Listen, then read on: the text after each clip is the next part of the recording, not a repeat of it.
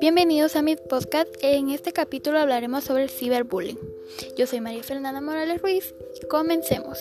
Para empezar, ¿qué es el ciberbullying? El ciberbullying se utiliza para describir cuando un niño o adolescente es molestado o amenazado por otro niño o adolescente a través de internet o cualquier medio de comunicación. Algunos ejemplos del ciberbullying pueden ser enviar mensajes instantáneos o en un chat para herir a una persona, publicar fotos o videos vergonzosos en las redes sociales y crear rumores en línea. ¿Por qué se da el ciberbullying? Se da por el deseo de venganza ante un conflicto previo o por la enemistad entre dos personas. La falta de habilidades sociales hace que no sepan gestionar adecuadamente la situación y no pasen página y busquen dañar a la otra persona. ¿Cuáles son las consecuencias de esto? Pues ausentismo escolar, abuso en consumo de sustancias nocivas para la salud y depresión y otros problemas psicológicos.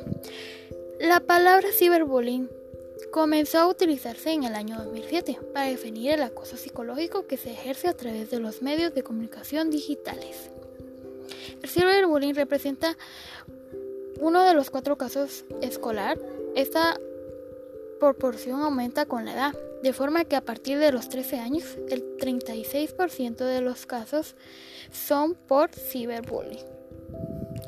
El 17.7 millones de personas de 12 años y más que utilizaron Internet en el 2020 fueron víctimas de ciberbullying, de las cuales el 53.1% fueron mujeres y un 46.9% fueron hombres.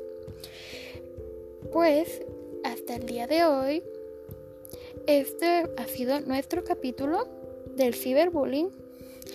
Eh, las medidas que se pueden tratar es hablar con los jóvenes que tengan confianza en ellos mismos y emplear recursos y herramientas por siguen para, para eso.